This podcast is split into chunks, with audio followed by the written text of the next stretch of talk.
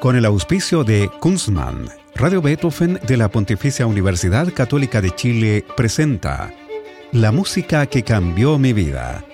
Una conversación sobre los momentos reveladores del arte musical que han marcado un antes y un después en la formación de una persona. Conducción y producción, Gonzalo Saavedra. Hacer una cerveza craft requiere de tiempo, maestría, ingredientes de primer nivel y mucha pasión. Por eso en Kunstmann llevamos 30 años haciendo lo que más nos gusta desde la ciudad que nos vio nacer, Valdivia. Es desde acá y con las aguas de la selva valdiviana que elaboramos más de 18 especialidades para que tú encuentres tu favorita y la disfrutes tanto al tomarla como lo hacemos nosotros al elaborarla. Kunstmann, 30 años elaborando cerveza craft. ¿Cómo están? Bienvenidas y bienvenidos a este espacio de conversación y música en el que nuestros entrevistados nos cuentan cuáles son esas piezas, esos compositores, esos intérpretes que han marcado un antes y un después en su formación. Hoy tenemos un gran entrevistado, como es el astrónomo y Premio Nacional de Ciencias Exactas 2015, Mario Amuy. ¿Cómo estás, Mario? Muy bien, Gonzalo. Muchas gracias por tu invitación. No, muchas gracias a ti por haber aceptado participar en la música que cambió mi vida. Mario Amuy nació en Santiago en 1960, se tituló en astronomía en la Universidad de Chile, hizo su doctorado en la Universidad de Arizona y ha sido investigador del Centro de Astrofísica y Tecnologías Afines y el primer director del Instituto Milenio de Astrofísica. Fue también presidente del Consejo de la Comisión Nacional de Investigación Científica, CONICIT. Su brillante carrera la ha dedicado al estudio de los cúmulos globulares, galaxias, supernovas, que son las explosiones que marcan el final de una estrella, y cosmología, que es la rama de la astronomía que estudia el universo en su conjunto y en la cual se incluyen teorías sobre su origen, evolución, estructura a gran escala y futuro, y de la que vamos a hablar en este programa. Aparte de cientos de artículos científicos de altísimo impacto, Mario Amoy también ha querido ser un generoso divulgador y tiene un especial talento para ello. Entre sus libros recientes están El universo en expansión de 2018, El sol negro de 2019 sobre los eclipses, especialmente en el que pudimos ver ese año en Chile, y Viaje al Big Bang, que acaba de lanzarse en julio de este año, editado por Debate y cuya lectura es fascinante. Primero, Mario, hay que decir que la expresión Big Bang, como cuentas en tu libro, es un nombre dado en 1949 por un astrónomo inglés escéptico, Fred Hoyle, que pretendía ridiculizar la idea. Así es, Gonzalo. La idea del Big Bang tiene su primer eh, apoyo eh, empírico en 1927 y cuando se descubre que el universo está plagado de galaxias y en expansión. Y claro, la gente como ilustres eh, científicos como Albert Einstein consideraron que la idea era abominable, tal cual. Él no tenía, aparentemente Einstein no tenía, eh, no estaba al tanto de los datos de que las galaxias se están alejando entre sí. Esa es la famosa metida de pata de Einstein, ¿no? Es, Tal como él lo dijo, la mayor metida de pata de su carrera.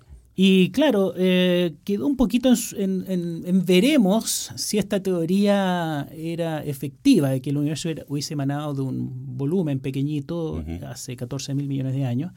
Había gente que de frentón no creía en esta idea de que el universo se hubiese creado ¿no? en el pasado, en un Big Bang. Y justamente la, polémica se mantuvo en los, eh, en los años siguientes y hubo una corriente de pensamiento entre los astrofísicos que sostenían que en realidad, si bien el universo estaba en expansión, no había, no había tenido un, un inicio. Y entonces para eso inventaron, se inventaron un modelo bien rebuscado, que era, ok, admitamos que las galaxias se alejan entre sí, pero para que las condiciones no cambien en el tiempo, vamos a tener que estar creando materia todo el tiempo inyectándosela al espacio para que no cambien las condiciones las condiciones del universo en el tiempo. Y con eso eliminaban la idea del inicio. Mm.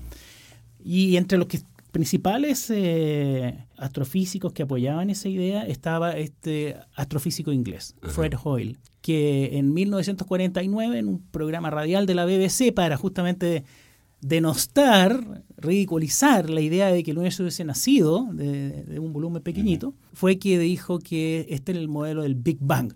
Por, ridiculizar, ¿por qué? Porque claro, si uno lo traduce al castellano, significa como el gran pum, ¿no? Es una onomatopeya, es una ridiculización del, del, de, esta teoría. Y bueno, recién en 1964 aparece la evidencia que, que ya catapulta al Big Bang a ser una teoría ampliamente apoyada por los datos con el descubrimiento del fondo de radiación cósmico. Eh, y con eso cae estrepitosamente el modelo de Fred Hoyle.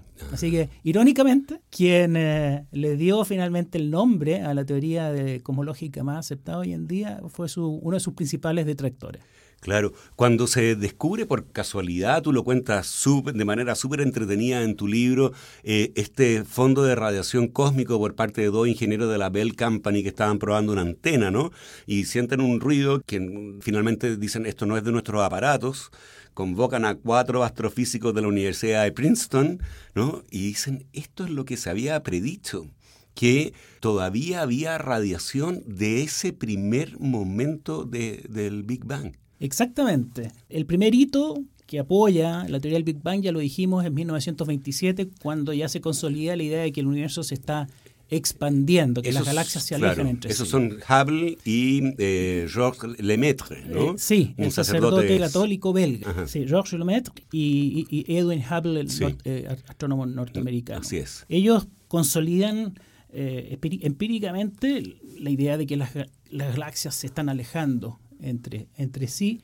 Y ahí Lemaitre justamente habla del concepto de que el universo surge de un volumen muy pequeñito en el pasado y le llamó el átomo primitivo. Como, como habíamos dicho, eh, comienza una polémica hasta el descubrimiento del fondo de radiación de microondas de 1964. Entonces se confirma que efectivamente hubo un Big Bang, un estado denso y caliente en el pasado, y se cae completamente el modelo alternativo de Fred Hoyle que decía, bueno, el universo siempre ha sido parejito, igual en todo el tiempo. Claro. ¿Qué te parece que vayamos a tu selección musical? Que la primera obra que eligió el astrónomo Mario Amuy es el concierto para piano y orquesta número 5 en mi bemol mayor, opus 73 de Beethoven escrito entre 1809 y 1811 en Viena y que está dedicado al archiduque Rodolfo de Austria, protector y pupilo de Beethoven, quien lo estrenó privadamente en enero de 1811.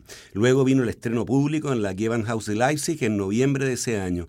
Como se sabe, no fue Beethoven el que le puso emperador a este concierto, sino el editor inglés de la obra, Johann Baptist Kramer. ¿Por qué eliges este concierto como una de las músicas que han cambiado tu vida, Mario?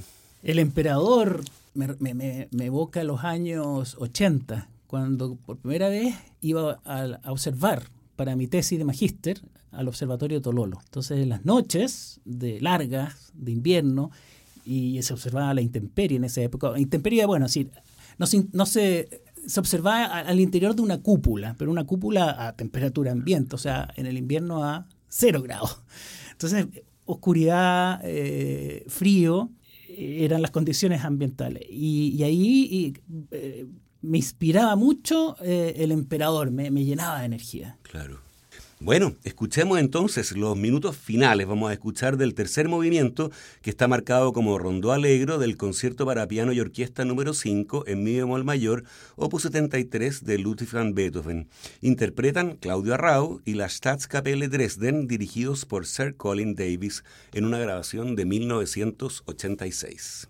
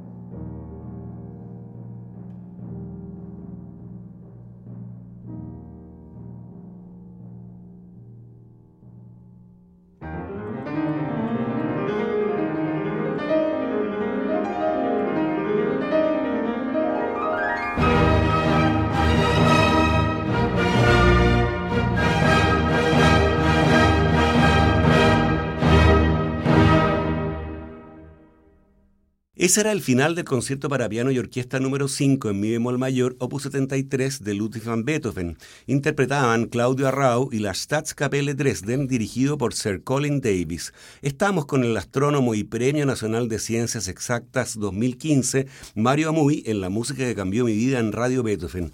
Oye, Beethoven tenía sus certezas musicales para escribir este final y todo el concierto, y la cosmología también tiene las suyas, como por ejemplo que el origen del universo está, como comentábamos, en el Big Bang. Pero hay dudas enormes todavía respecto de, de las misteriosas materia y energía oscuras que en conjunto, según dices tú en tu libro, superan en más de 20 veces la materia común que forma las estrellas, los planetas y nuestros cuerpos.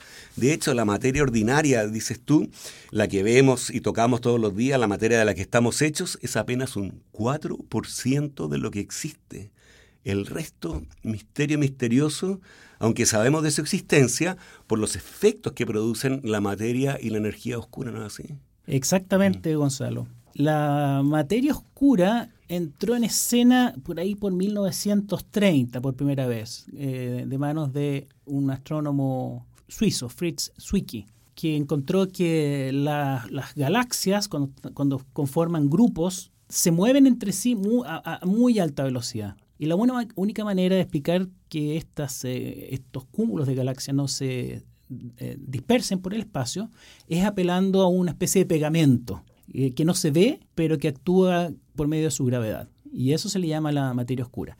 En 1970, la astrónoma norteamericana Vera Rubin estudió la rotación de las galaxias en torno a su propio eje y también se dio cuenta de que las galaxias están girando muy rápido. Y, y, si no apeláramos a la materia oscura ya se habrían dispersado por el espacio.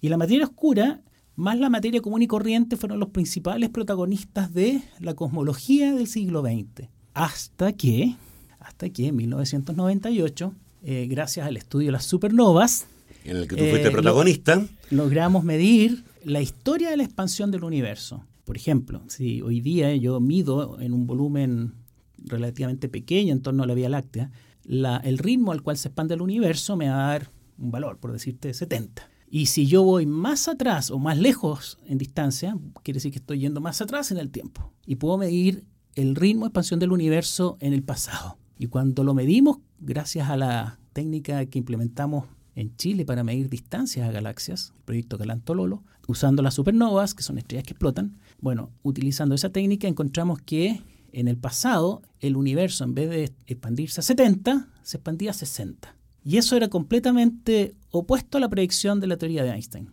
Hubiéramos esperado que en el pasado el universo se hubiese estado expandiendo más rápido. Más rápido y ahora más lento. Y ahora más lento por la acción de la gravedad entre las galaxias, entre sí.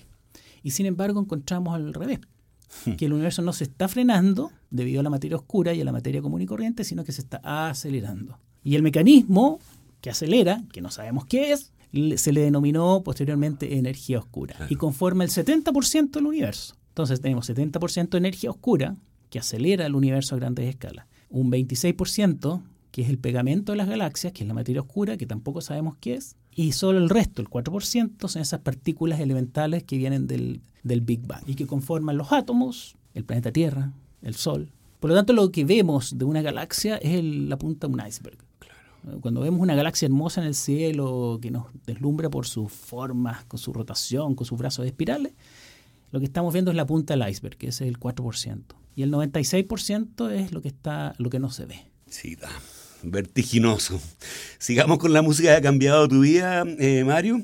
Tú elegiste como segunda selección el oratorio El Mesías de Georg Friedrich Händel, compuesto en unas cuantas semanas frenéticas y que desde que se estrenó en Dublín en 1742 goza de una muy justa popularidad. Pero ¿por qué eh, eliges El Mesías como una de las músicas que ha cambiado tu vida, Mario? Esa música me evoca las navidades de mi niñez y de mi juventud en una época que nos fantaseamos, nos soñamos, ¿no? Con, con tantas cosas, eh, con, la, con la vida familiar, con los recuerdos del pasado, las primeras navidades, cuando uno era chico, ¿no? llegaba ese regalo que uno había anhelado por tanto tiempo.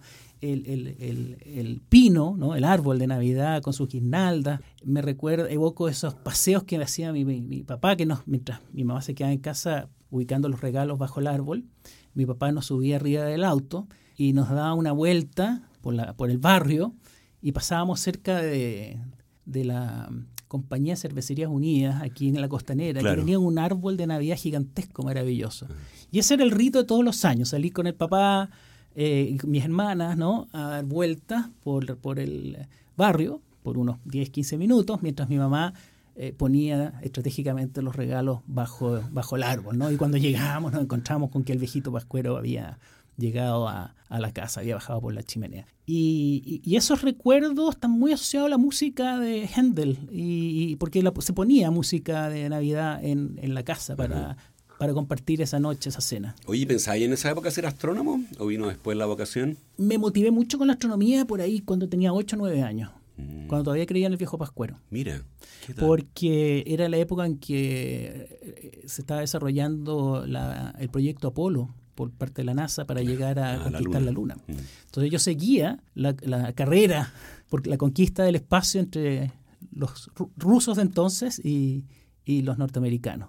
Eh, entonces, ya ahí estaba súper motivado por, por el tema de las estrellas y del espacio y de los ovnis, debo, debo, debo admitirlo. También me motivaba mucho la, idea de que eh, hubiesen seres extraterrestres y quería conocerlos. Claro. Muy bien, escuchemos una selección del Mesías de Händel. Son todos números corales. Interpretan The English Concert Choir, The English Concert, dirigidos por Trevor Pinnock, en una grabación de 1988. Thank you.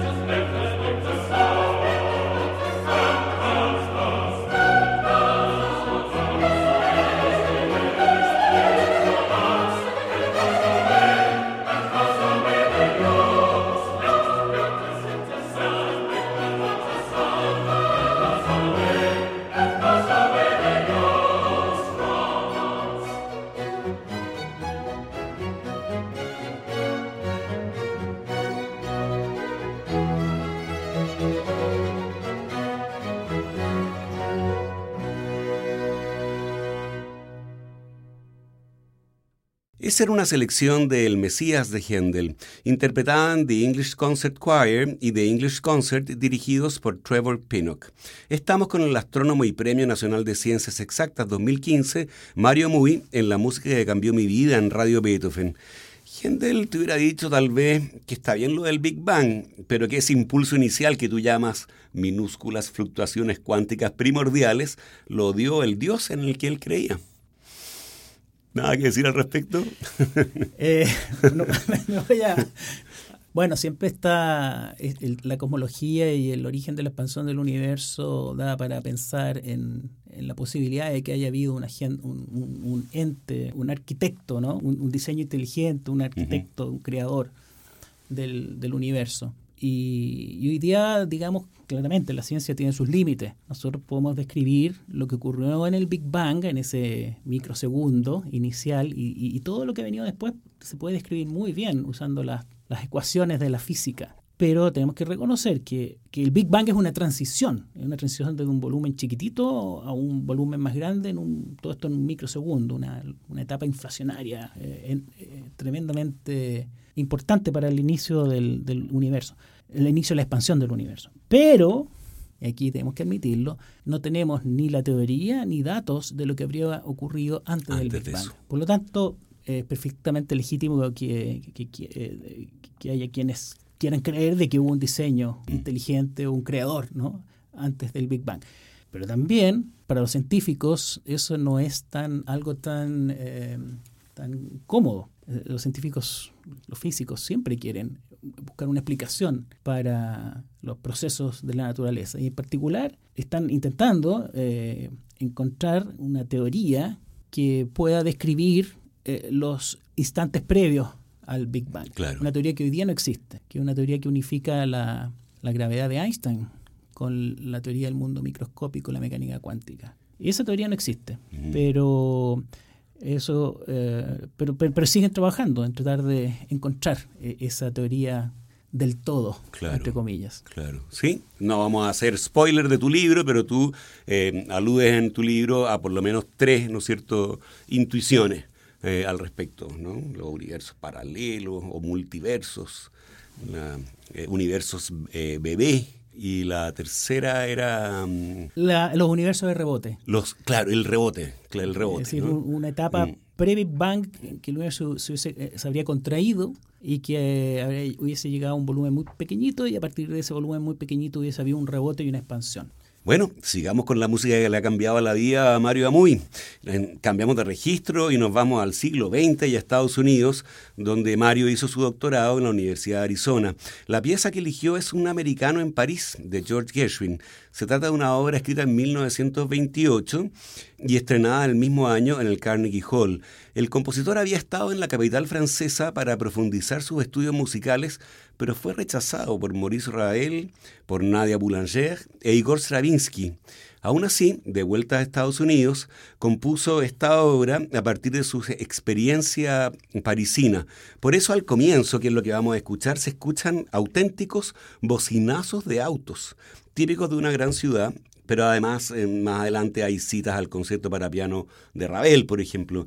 ¿Cuál es tu historia con esta obra, Mario? Descubrí a, Gershwin eh, cuando estuve estudiando, valga la redundancia, mi doctorado en, en Estados Unidos. Yo hice el doctorado un poquito tarde en mi carrera, lo hice a partir de los 35 hasta los 40 años y hasta ese momento me había concentrado en los músicos, los compositores de música clásica del siglo XVII, XVIII, XIX, pero no había eh, tenido ninguna cercanía con Gershwin, tampoco se escuchaba en mi casa. Y, lo descubrí en Estados Unidos, escuchando radioemisoras como Beethoven, en Estados Unidos, que eh, habían varias radioemisoras allá, y allí escuché, descubrí a, este compositor norteamericano, y bueno, eh, una de mis favoritas es eh, Un americano en París. Muy bien.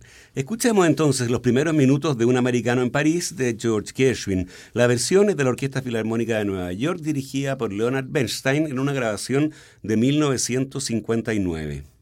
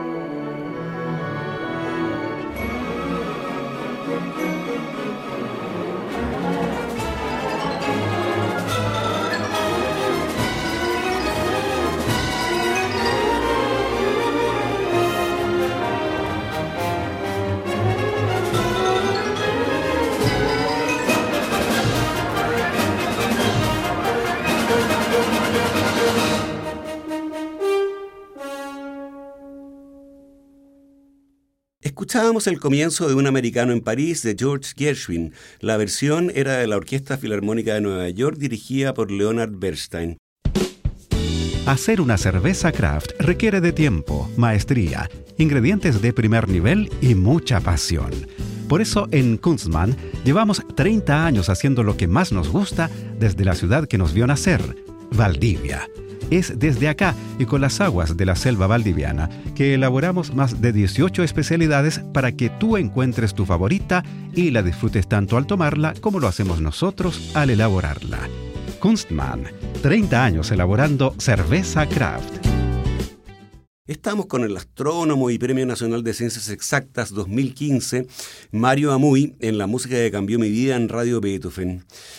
Mario, tú en tu libro que hemos comentado, Viaje al Big Bang, escribes que históricamente la cosmología ha debido cambiar sus paradigmas, desde pensar como se hizo hasta el siglo XVII, que la Tierra era el centro del universo y que este universo estaba conformado por y acotado, ¿no es cierto?, al sistema solar, hasta el giro copernicano, que propuso un modelo con el Sol al centro y los planetas girando alrededor, y luego pensar hasta el principio del siglo pasado que el universo era la Vía Láctea y saber, como sabemos hoy, que el número es 100 mil millones de galaxias en el universo. Esa es la cifra que tú das tú en tu libro.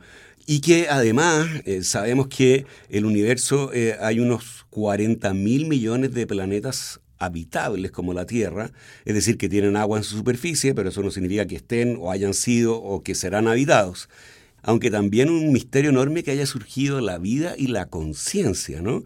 El universo tiene narradores en, este, este lado, al menos dices tú en tu libro. Así es. Eh, es doblemente extraordinario que podamos estar conversando hoy día, tú y yo y los auditores estén escuchando ¿no? y conversando entre sí, ¿no es cierto? Porque para que eso haya sido posible se tienen que haber dado tantas casualidades. Eh, ya mencionábamos que en el Big Bang, propiamente tal, fueron pequeñas fluctuaciones cuánticas en un mm. universo diminuto, eh, fluctuaciones que son azarosas, eh, son probabilísticas, que dieron que fueron las semillas de las futuras galaxias, ¿no? de las estrellas y de los planetas. pero además, si tú le agregas o piensas que ah, después, una vez que se forma el planeta Tierra, cuando aparece la molécula de la vida, el, el, ADN, comienza a operar la selección natural de Darwin, ¿no? que son procesos también azarosos en que las mutaciones genéticas buscan que nuevas especies se adapten mejor al, ambiente, ¿no? Y las que no son exitosas, bueno, eh, fallecen, mueren. Mueren, desaparecen. desaparecen y las, y las que son exitosas van prosperando y van produciendo seres más sofisticados, ¿no? Organismos más sofisticados. Entonces, nosotros, eh, como seres humanos, estamos en esta en esta historia de la selección natural darwiniana, eh, también como resultado de, un, como yo digo en el libro, de un andar ciego. es, la, la, genética, la biología que trata de buscar el mejor camino para, para llegar a, a prosperar. Y eso es probabilístico también, es, es, resultado al azar. Entonces, me parece tremendamente extraordinario que, que, nuestra, que seamos descendientes de las casualidades Esa es la reflexión que estoy haciendo al final.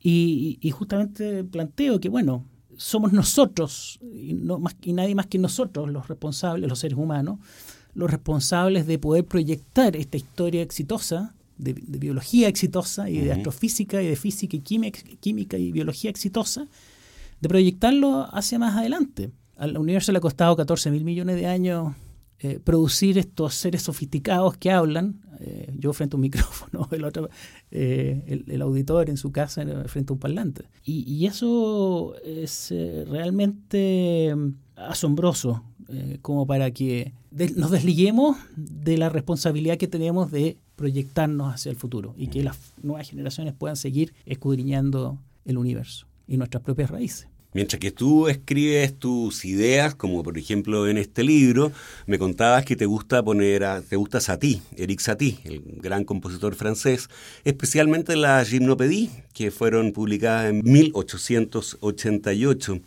A pesar de su carácter calmo y reposado, hay varias y sutiles transgresiones armónicas en esta gimnopedía que le otorgan a su escucha un interés especial y no desaprensivo de, esta música y que confirman, me parece a mí, lo, originalísimo que fue Satie, ¿no? que nunca se sintió cómodo en la academia, a la que atacó a veces con, humor, ¿no? de, repente lo criticaron porque sus eh, piezas no tenían forma, le decían, y él compone una pieza en forma de pera. ¿No?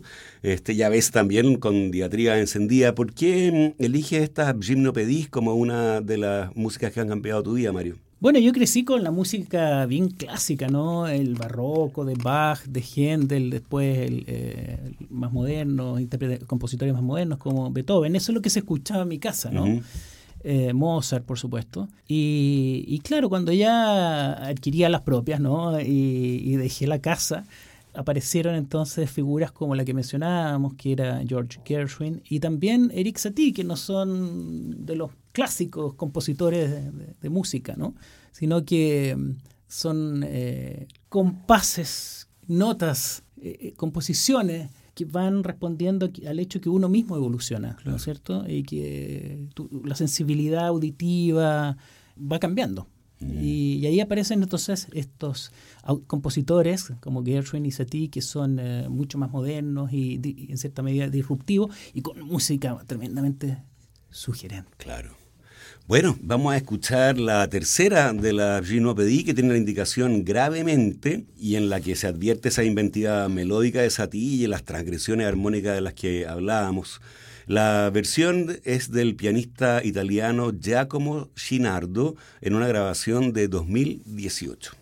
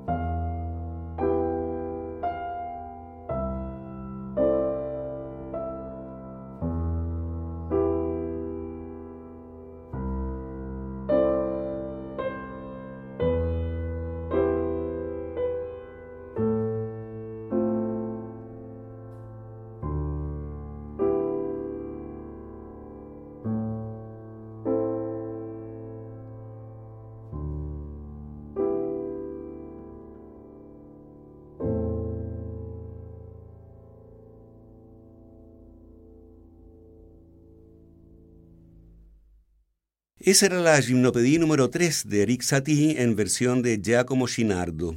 Estamos con el astrónomo Premio Nacional de Ciencias Exactas y autor del recién lanzado libro Un viaje al Big Bang, Mario Amuy, en la música que cambió mi vida en Radio Beethoven. Oye Mario, quería preguntarte lo que, ¿qué ha confirmado de esta historia científica fascinante que tú cuentas en tu libro, el telescopio espacial James Webb, 10 veces más poderoso que el telescopio espacial Hubble, situado a 1.500.000 kilómetros de la Tierra frente al Sol, eh, cuyas imágenes empezaron a llegar justo cuando tú, en julio, cuando tú estabas lanzando este nuevo libro. Así es, yo he venido siguiendo al telescopio espacial James Webb desde hace muchos años. Eh, ya lo comenté, yo fui a hacer mi doctorado hasta Arizona, Estados Unidos, eh, cuando yo tenía 35. Y fue justamente el año en que comenzó a planificarse el, el, futuro telescopio espacial James Webb, como sucesor del que ya estaba en órbita y en operaciones, que es el telescopio espacial Hubble. Entonces yo, lo vengo, yo vengo escuchando el James Webb desde hace 27 años, ¿no? Uh, y se, he seguido todo su desarrollo eh, conceptual, tecnológico, eh, de cerca, de hecho, en la Universidad de Arizona se desarrollaron varios instrumentos que finalmente eh, están eh, en, el James Webb en este momento. Y hace pocos años eh, estuve trabajando para el Observatorio Norteamericano en Chile, se llama Observatorio Aura, que opera las instalaciones en Cerro Tololo, Cerro Pachón también, en la región de Coquimbo. Y es nada menos que Aura, la entidad que administra también en Estados Unidos al Instituto del Telescopio Espacial, que opera al, al Hubble, y ahora está operando el James Webb. Entonces me, me, ha tocado seguir en distintas etapas bastante de cerca el proyecto espacial del James Webb.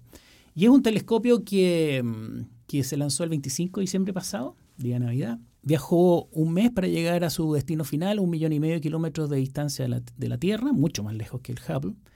Y desde allí tuvo que, eh, la NASA tuvo que calibrar las distintas componentes, se demoró varios meses en hacerlo. Y recién hace unas pocas semanas, eh, el presidente Joe Biden estuvo eh, presidiendo una conferencia de prensa en la cual se dieron a conocer las primeras imágenes de este telescopio espacial, que es, de, es, como tú decías, 10 veces más poderoso que el, el, antecesor, el Hubble.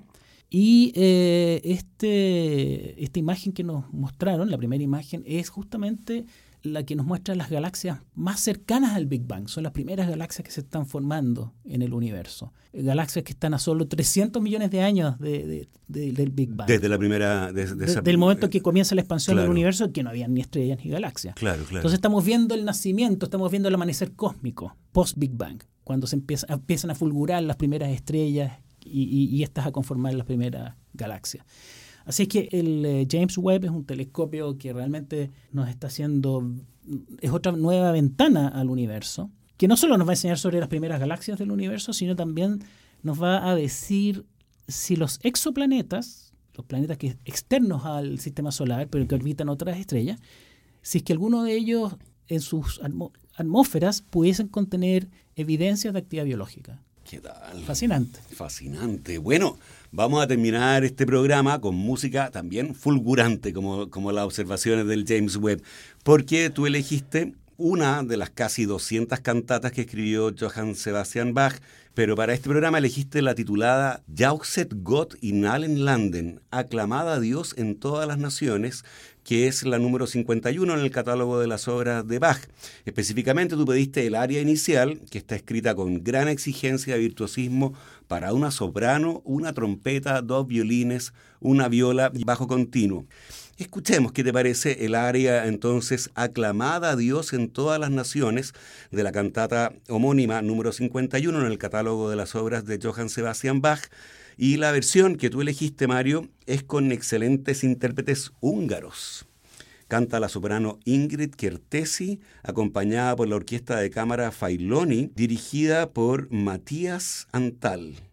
Atención con la magnífica trompeta y cómo hace un contrapunto precioso eh, con la línea de soprano.